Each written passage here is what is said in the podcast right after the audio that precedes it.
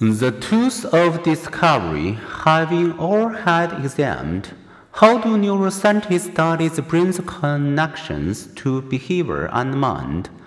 A century ago, scientists had no tool high-powered yet gentle enough to explore the living human brain. Early case studies helped localize some brain functions.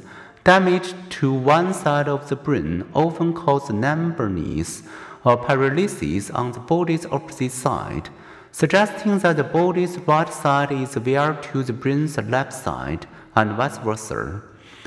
Damage to the back of the brain disrupted vision, and to the left front part of the brain produced speech difficulties.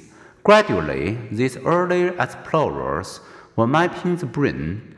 Now, within a lifetime, a new gen- generation of neural cartographers is probing and mapping the known universe's most amazing organ. Scientists can selectively lesion tiny clusters of brain cells, leaving the surrounding tissue unharmed. In the laboratory, such studies have revealed, for example, the damage to one area of the hypothalamus Lemurs in rat brain reduces eating to the point of starvation, whereas damage in another area produces overheating. Today's neuroscientists can also stimulate various brain paths electrically, chemically, or magnetically and note the effect depending on the stimulated brain part. People may, to name a few examples, giggle, hear voices, turn their head, feel themselves falling, or have an outer body experience.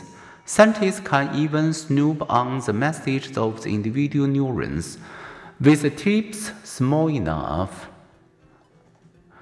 to detect the electrical pulse in a single neuron. Modern microelectrodes can, for example, now detect exactly where the information goes in a cat's brain when someone strokes its whisker. Researchers can also eavesdrop on the chatter of billions of neurons and can see color representations of brain's energy consuming activity.